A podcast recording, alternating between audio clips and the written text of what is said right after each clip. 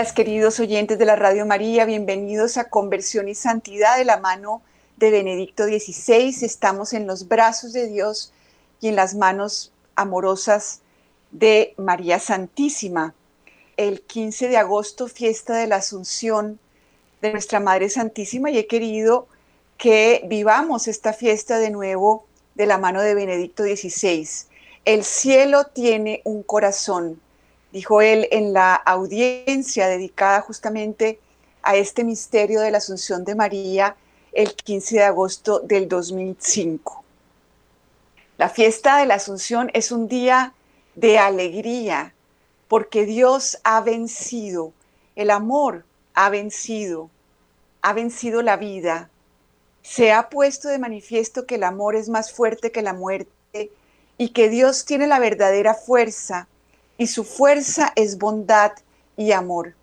Esta es la respuesta de Dios al hombre. Él vence el mal con el bien. Él es capaz de vencer todo lo que en nosotros se opone a Dios y esto fue lo que hizo en nuestra Madre Santísima. No es que ella fuera especial y entonces Él la eligió porque fuera más perfecta que los demás. Es que la hizo perfecta, como dice el Apocalipsis, la la viste de todas estas joyas, de todos estos adornos por los méritos de Jesucristo. Entonces la fiesta de la Asunción es justamente esto, la fiesta del amor que incluso vence la muerte y permite que nuestra Madre Santísima vaya al cielo sin morir.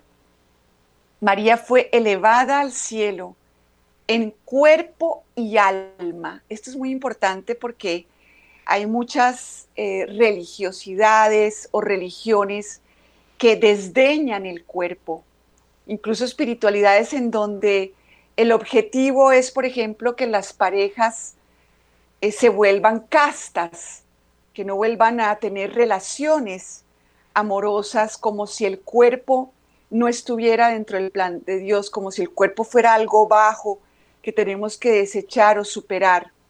Y dice el Papa, en Dios también hay lugar para el cuerpo. El cielo ya no es para nosotros una esfera muy lejana y desconocida.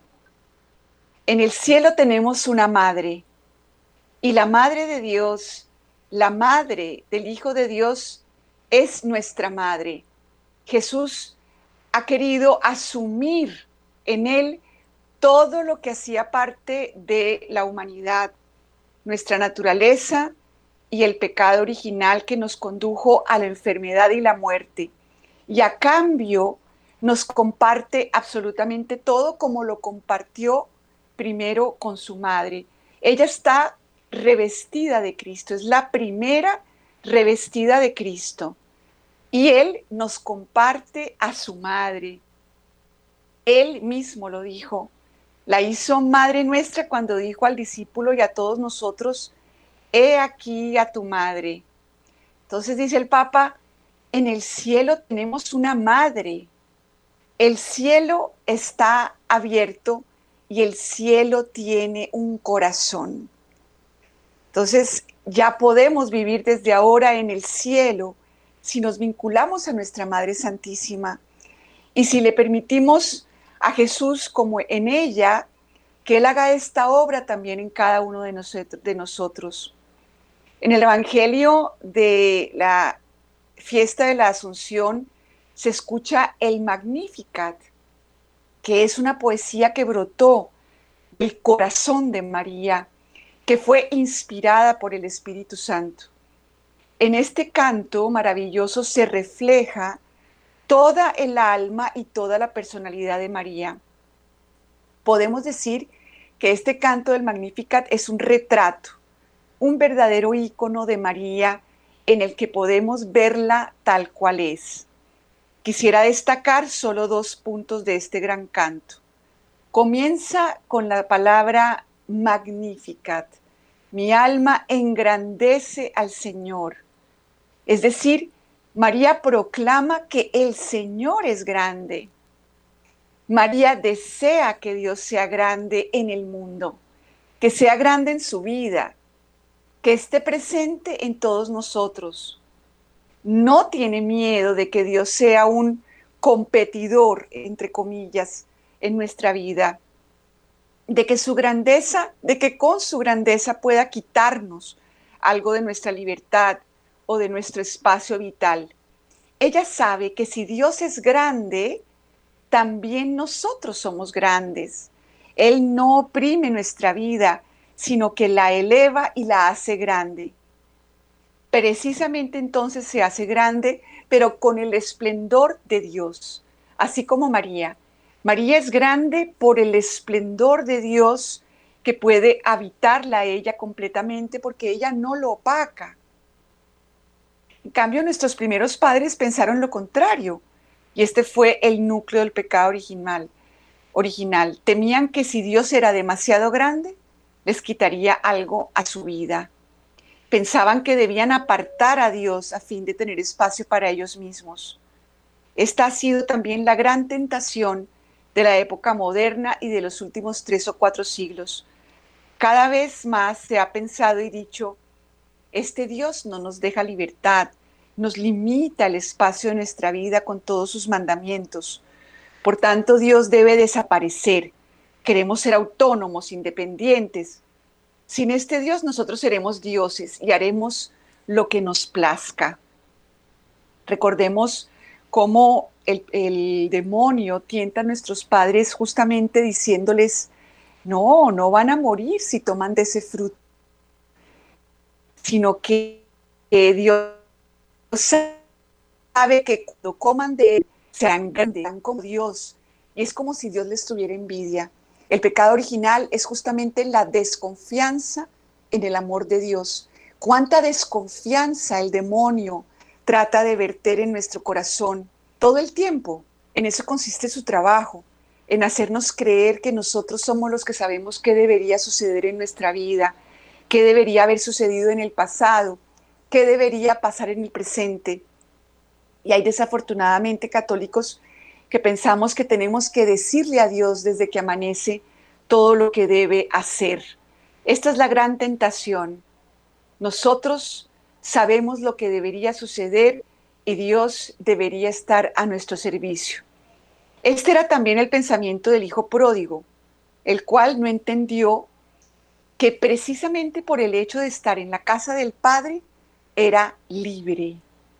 Se marchó a un país lejano donde malgastó su vida y al final comprendió que en vez de ser libre, se había hecho esclavo, precisamente por haberse alejado de su padre Comprendió que solo volviendo a la casa de su padre podría ser libre de verdad, con toda la belleza de la vida.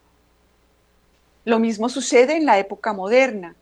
Antes se pensaba y se creía que apartando a Dios y siendo nosotros autónomos, siguiendo nuestras ideas, nuestra voluntad, llegaríamos a ser realmente libres, para poder hacer lo que nos apetezca sin tener que obedecer a nadie. Pero cuando Dios desaparece, el hombre no llega a ser más, más grande. Al contrario, pierde la dignidad divina, pierde el esplendor de Dios en su rostro. Al final se convierte solo en producto de una evolución ciega, del que se puede usar y abusar. Eso es precisamente lo que ha confirmado la experiencia de nuestra época. Entonces el ser humano tiene que ser útil. Yo tengo que ser grande. Yo, mi profesión tiene que ser grande. Tengo que ser grande a los ojos de Ana María y a los ojos de los demás. Y si alguien me achiquita, entonces tengo que pegarle en la cabeza hasta que se vuelva más chiquito y yo pueda ser más grande que el otro. Esta es la neurosis universal que nos aqueja a todos. Queremos ser grandes por nuestras propias fuerzas y queremos que Dios nos haga grande. Y sin embargo, Dios eligió ser pequeño desde el principio. El ángel anunció a María y, concibió un hijo en su vientre antes de estar casada con San José. Eso ya implicaba para ella que podía ser apedreada, porque las mujeres adúlteras eran apedreadas hasta morir. Entonces María desde el primer momento acepta ser pequeña y que Dios sea grande, porque ella sabe que si es el designio de Dios, Él la hará grande incluso para afrontar esa muerte que era prácticamente la consecuencia de su sí.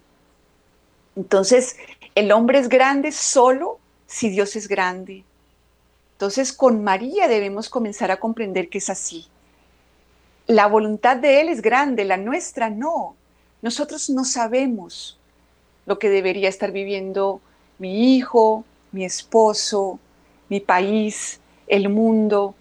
Dios lleva al mundo a través de la purificación de esa grandeza que, de la cual se quiere apropiar.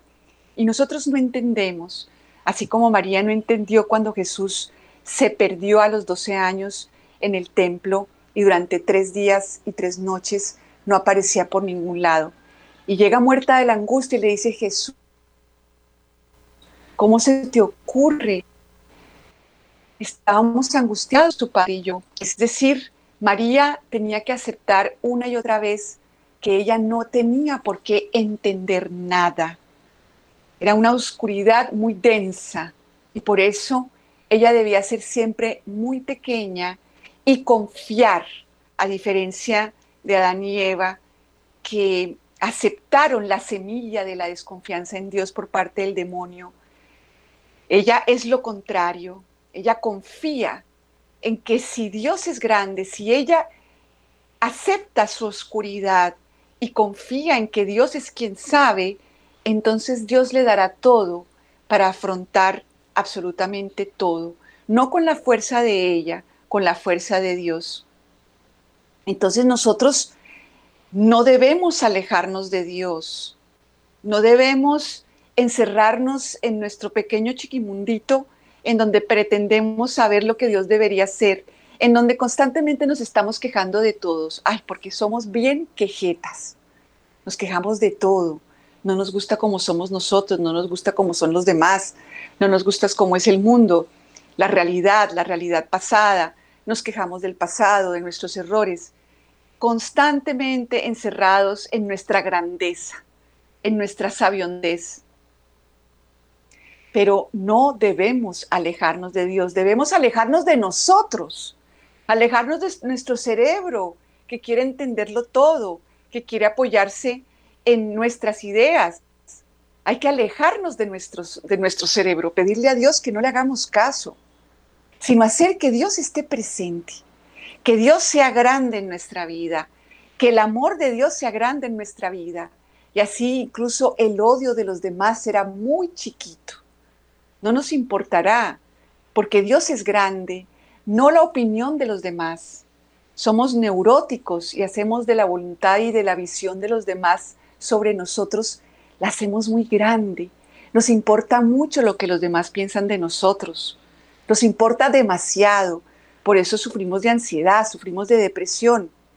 Pero no, debemos seguir el camino de María y hacer que Dios sea grande en nuestra vida, que su sí a mi existencia sea lo más grande que hay en mi vida. Dios me ama y no tiene problema conmigo, no tiene problema en hacerse cargo de mis errores del pasado, de mis errores del presente, no tiene problema en hacerse cargo del futuro, no tiene problema de hacerse cargo de mis seres amados. No, pero yo quiero hacerme cargo.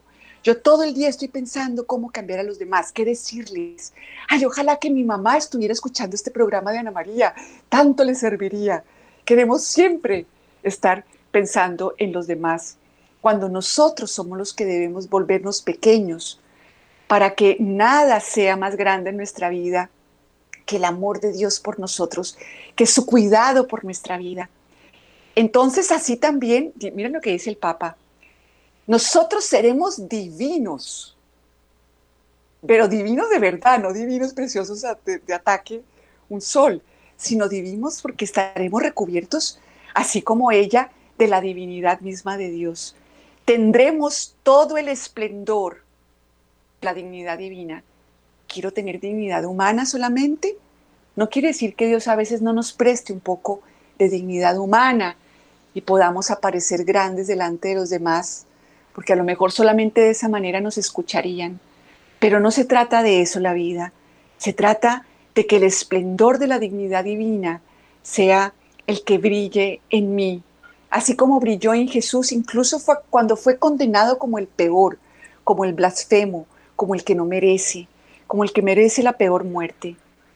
Entonces dice el Papa, apliquemos esto a nuestra vida, apliquémoslo. Es importante que Dios sea grande entre nosotros, en la vida pública y en la vida privada. En la vida pública es importante que Dios esté presente, por ejemplo, mediante la cruz en los edificios públicos. Que Dios esté presente en nuestra vida común, porque solo si Dios está presente tenemos una orientación, un sentido de la vida, un camino común. De lo contrario, los, los contrastes se hacen irreconciliables, pues ya no se reconoce la dignidad común.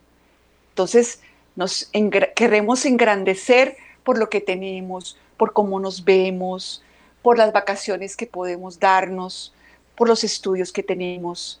Qué cosa tan terrible, seres humanos engrandeciéndose delante de los demás por pequeñeces.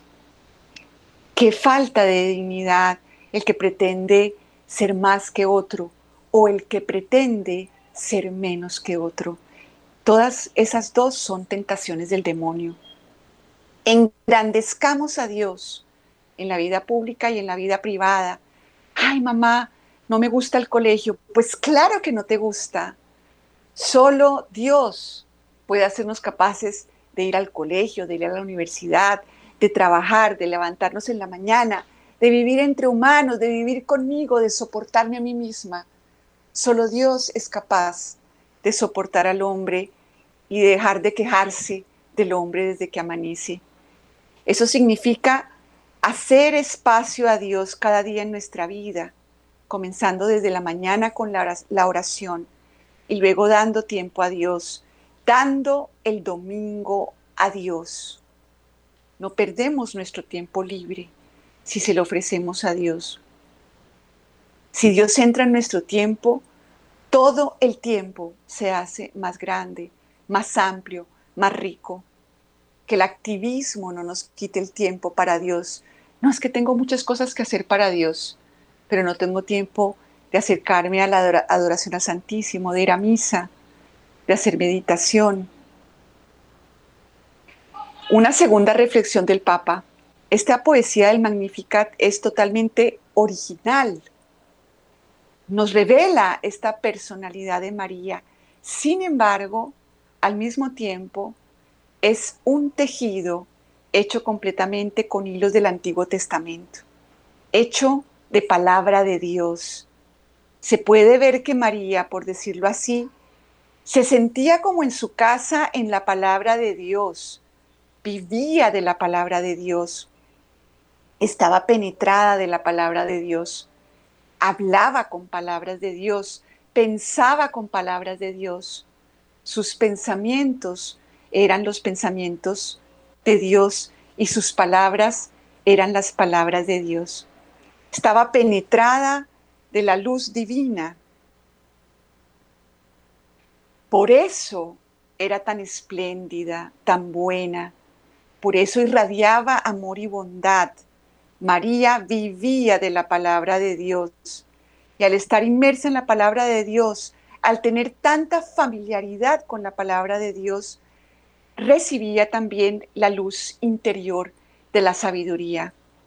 Por eso debemos leer las Sagradas Escrituras y sobre todo leer el Magisterio como hacemos en la Radio María, en donde se vive del Magisterio de la Iglesia, en donde como hoy, por ejemplo, no solamente leemos la palabra de Dios, sino la leemos a través de este doctor de la Iglesia, el Papa Benedicto XVI, que conoce tanto a Dios y por eso se conoce tanto a sí mismo. Entonces así, fíjense que María es ícono de la iglesia, porque aunque ella, en ella se refleja esa particular lengua de fuego que es el Espíritu Santo en ella, también en ella resuena la iglesia. Por eso la iglesia católica no vive solamente de la interpretación de las escrituras, o de la libre interpretación de la misma, sino del magisterio de la iglesia, de los escritos de sus santos, de todos estos libros maravillosos que componen estos hilos que hacen que el catolicismo no sea solo algo de unos cuantos protagonistas que les provoque interpretar solamente desde sí mismos. Entonces, por eso el Papa aquí dice, pienso también en el compendio del Catecismo de la Iglesia Católica que hemos publicado recientemente. Fíjense que el Catecismo de la Iglesia Católica, el último, fue también obra del Papa Benedicto XVI, en el que la palabra de Dios está aplicada a nuestra vida, interpreta la realidad de nuestra vida, nos ayuda a entrar en el gran templo de la palabra de Dios. El templo no solamente es la parroquia, el templo es el magisterio de la iglesia. Ahí entramos en este templo que es nuestra madre la iglesia. Entonces hay que aprender a amar, amar la palabra de Dios y a impregnarnos como María de esta palabra. Así la vida resulta luminosa y tenemos el criterio para juzgar. Recibimos bondad y fuerza al mismo tiempo.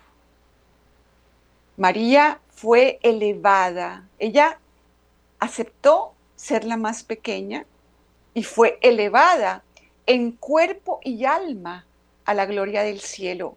Y con Dios es reina del cielo y de la tierra. Entonces, nuestro cuerpo también hace parte de todo este proceso.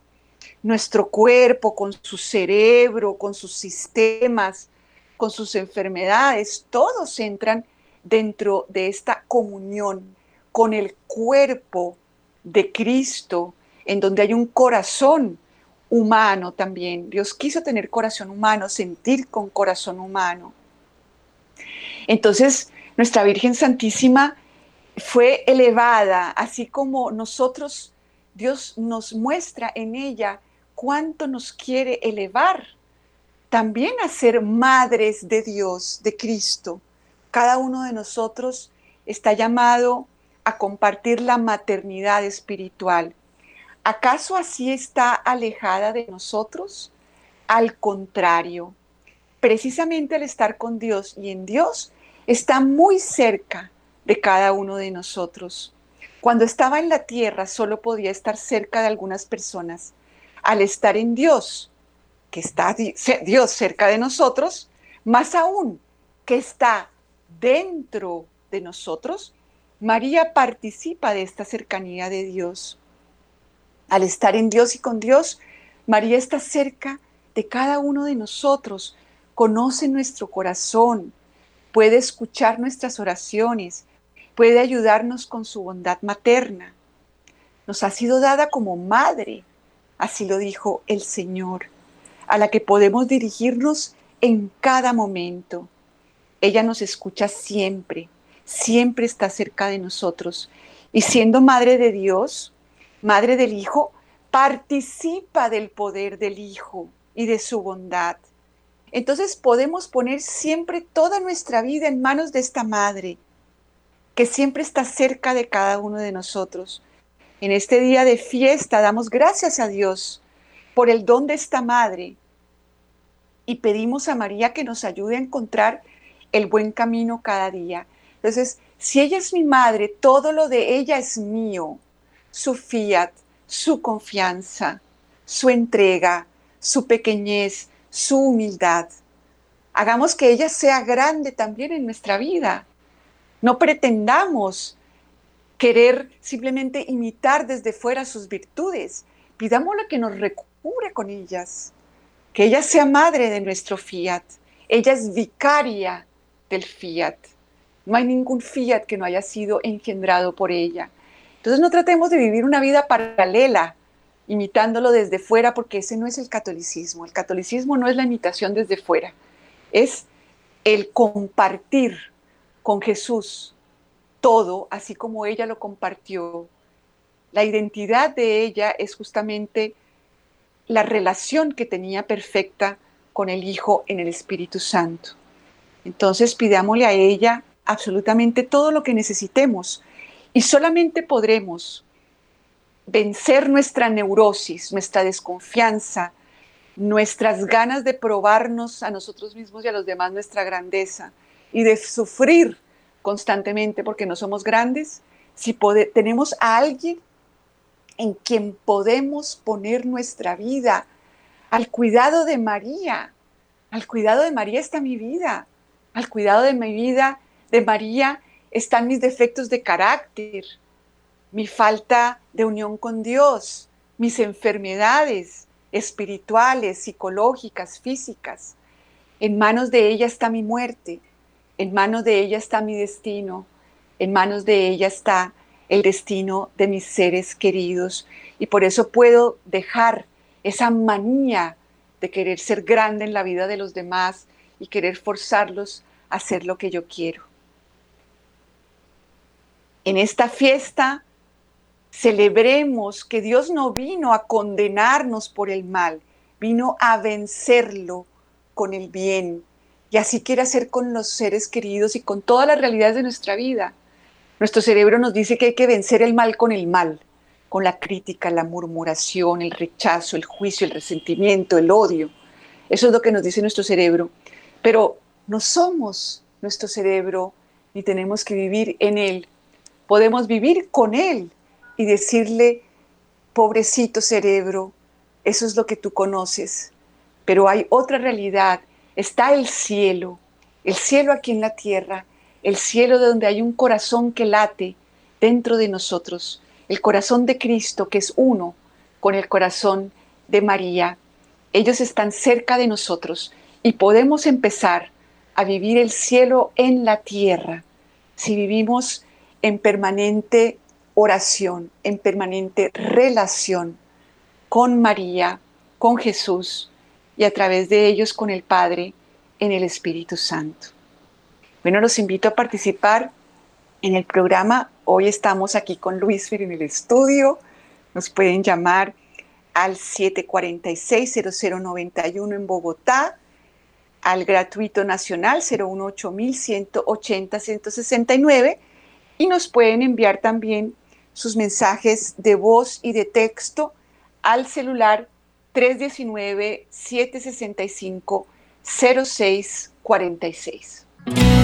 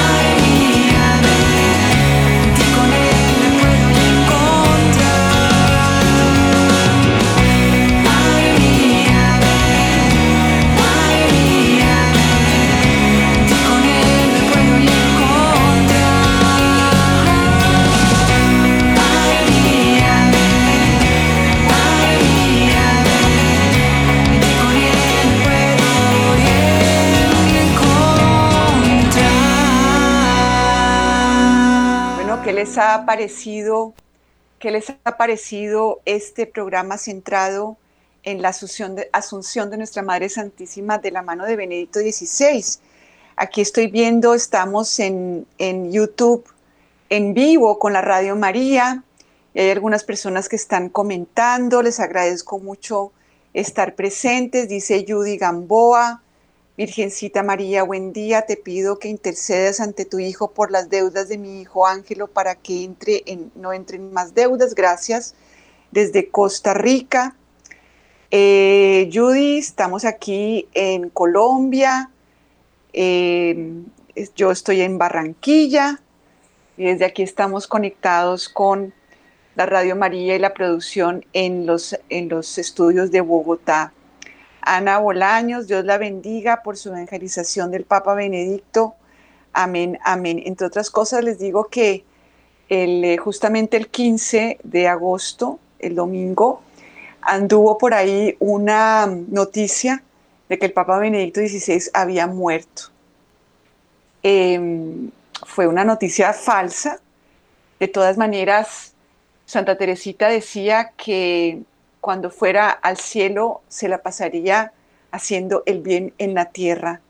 Cuando un santo muere, lo, el, terreno que nos dividía con él, en este caso Italia, se rompe y tendríamos a Benedicto XVI a nuestro lado las 24 horas y me imagino que como Santa Teresita haciendo el bien en la tierra. Entonces, de verdad que Dios lo bendiga, bendiga su vida, porque realmente es, ha hecho un gran bien a la iglesia, enseñándonos tanta teología profunda, nos ha permitido conocer a Dios de una manera increíble. Dios bendiga su vida, lo proteja y que el día que Dios decida, decida llevarlo a su casa, pues sea también un día de fiesta para nosotros, porque ya Él no tendrá ningún limitante para seguir esparciendo su evangelización por toda la tierra. Bueno, anímense a llamar al programa 746-0091, 018-180-169 y pueden enviarnos sus mensajes de audio y de voz al 319-765-0646.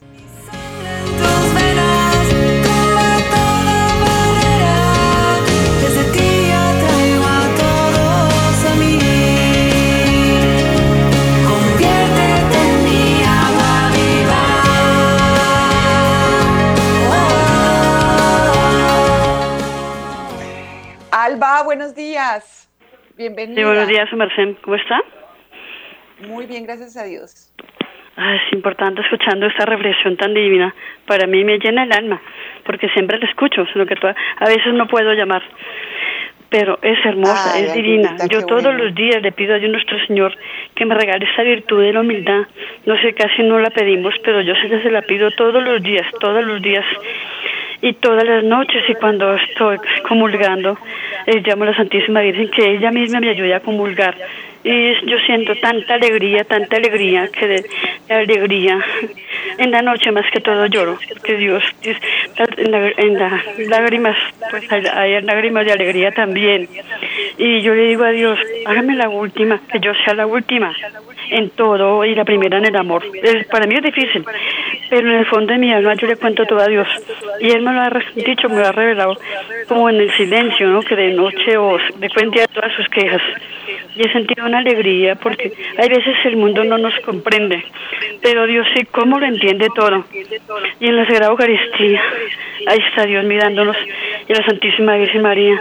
Por eso cuando yo siempre comulgo, todas las mañanas nos desayunamos aquí con el hogar, con la familia, porque él está un poquito enfermito, mi esposo, en la Santa Misa, y es una alegría poderla escuchar. Y le escucho su programa con todo el corazón, Dios la bendiga siempre. Ay, Albita, muchas gracias. Le pido que ore por mí y efectivamente, qué alegría, qué alegría estar resguardados en esta grandeza del amor de Dios que debe convertirse en lo más importante de nuestra vida. Estamos resguardados por la grandeza de su amor que vence todas nuestras incapacidades para vivir en este mundo en donde, como dice Alba, somos incomprendidos y muchas veces se nos da el último lugar. Jesús eligió el último lugar y puede darnos la capacidad para hacerlo y dejar de lado todos nuestros temores. Dice Marta Rosales, estoy muy emocionada con lo que hablas de la Virgen, siempre te escucho desde Estados Unidos. Marta, un abrazo gigantesco hasta allá. Dice em, Julio Gómez, saludos Ana María desde Chuachi, Cundinamarca, un abrazo grande Julio, qué alegría verte por estos lados como siempre. Luis dice que pide oración para mi hijo Luis Oña, mamita María le ayude a pagar sus deudas, claro que sí, desde Ecuador, qué alegría ver a todo el mundo que nos escucha desde tantos lados. Beatriz, bienvenida. Hola María. Eh, ¿Cómo está mi niña? Muy bien, y quiero decirte que siempre estoy, siempre, sino que eh, hace cuánto tiempo uno llamaba y pues no, no estaban en, o sea, no, no contestaban porque ya le pregunté al, señor y dice que estaban en, en, otra cosa, entonces no podían contestar la llamada, pero en fin, eh, me alegro mucho de escucharte. Y de todo mismo, mi querida como tú dijiste, de, de, nuestro Santo Padre, porque yo lo amo y le agradezco tanto todo lo que ha hecho por la iglesia, ¿sí?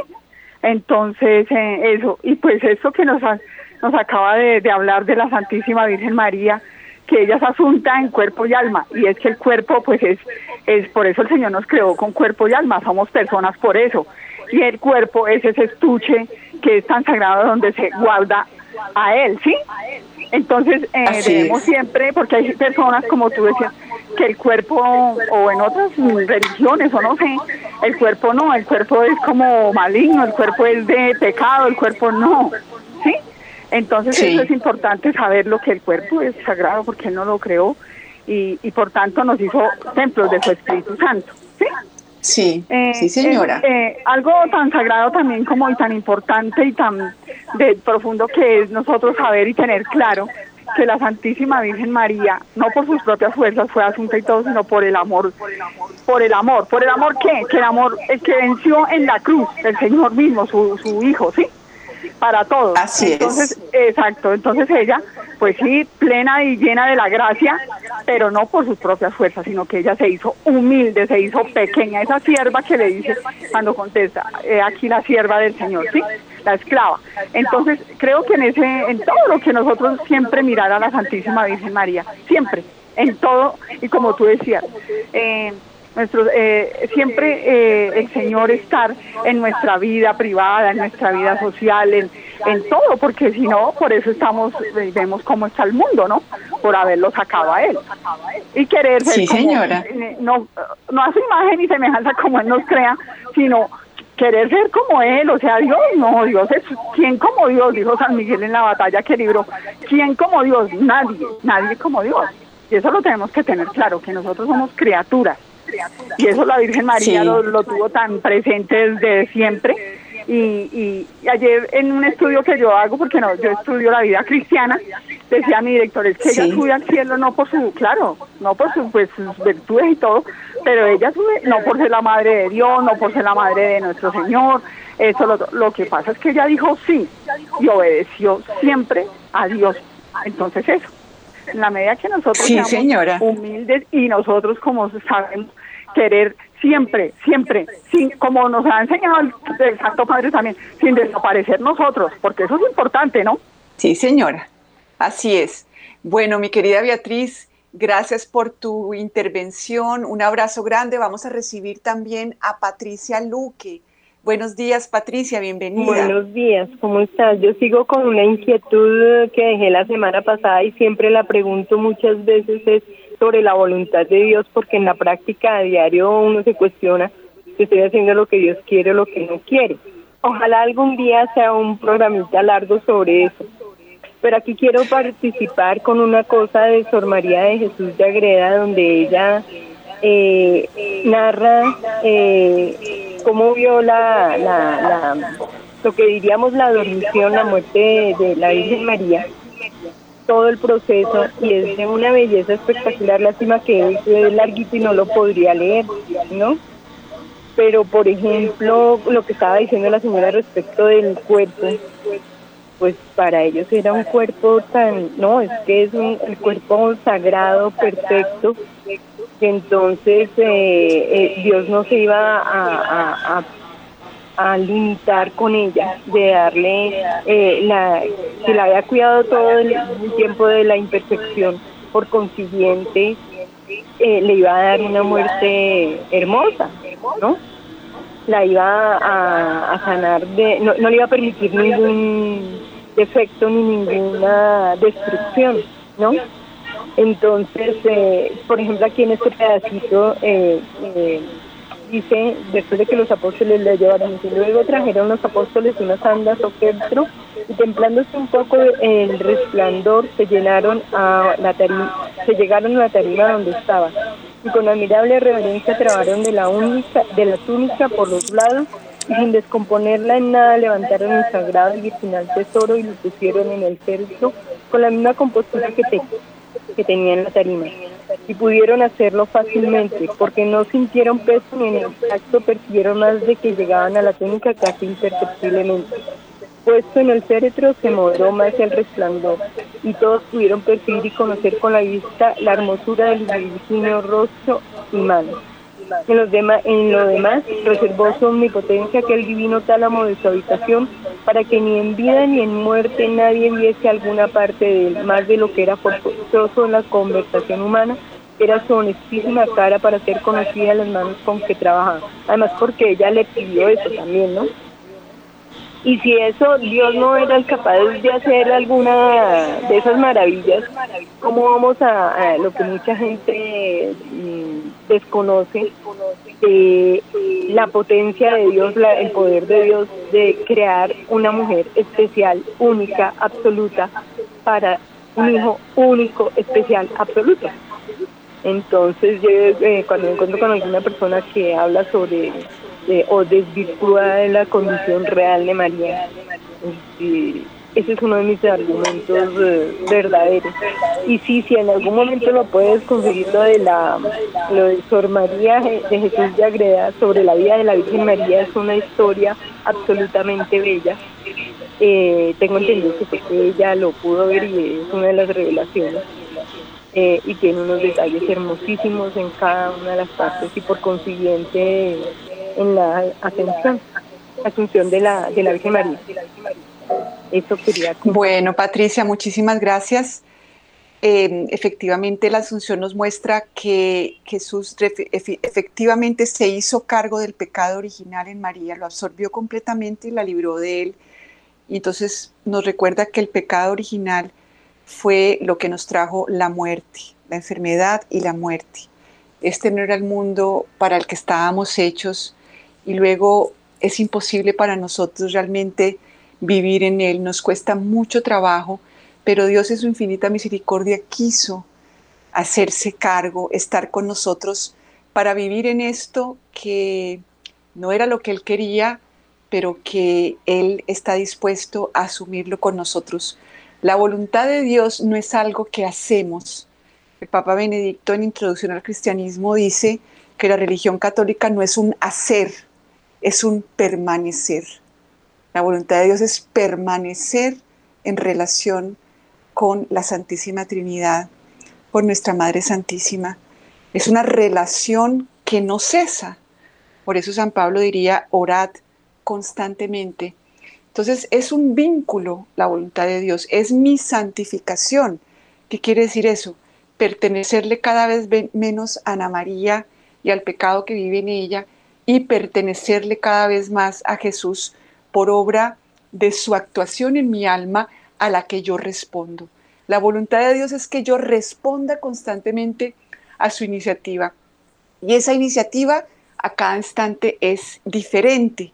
Por eso la fe es saltar en, en un abismo de no sé, no puedo controlar, no puedo prever, lo único que sé es que estoy en relación con alguien que está constantemente relacionándose conmigo y yo vivir con ese Dios vivo un Dios vivo que no me sopla qué tengo que hacer, que lo hace conmigo, que me quiere realmente en comunión con Él como María. Eso es otro mundo, eso es vivir en el cielo, en la tierra, y por eso la voluntad de Dios se realiza en lo concreto de los sacramentos. En los sacramentos realmente soy insertada una y otra vez en la Santísima Trinidad. Soy divinizada. Mi divinización, como en María, es la voluntad de Dios. Entonces, es una conversión hacia un vínculo que me eleva y me convierte en otra persona. Esa es la voluntad de Dios. No es algo que hago, es algo que soy o que voy siendo cada vez más. Bueno, queridos oyentes, hemos llegado al final del programa. Les envío un abrazo fraterno a Yolanda Rodríguez, que pide oración por Daniela Caita. Tenemos en la Radio María la hora de la puntadita, en donde podemos entregar todos estos, mm, todas estas intenciones. Pidamos sobre todo nuestra santificación, porque es a través de nuestra santificación que Dios puede llenar el mundo de sí mismo. Solo nuestras palabras. Llevémosle nuestra vida y así todas esas personas por las cuales pedimos recibirán a través de Dios es comunión.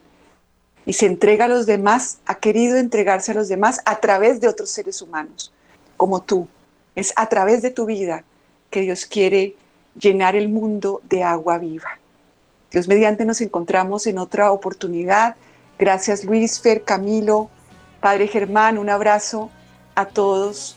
Quedamos como siempre con María.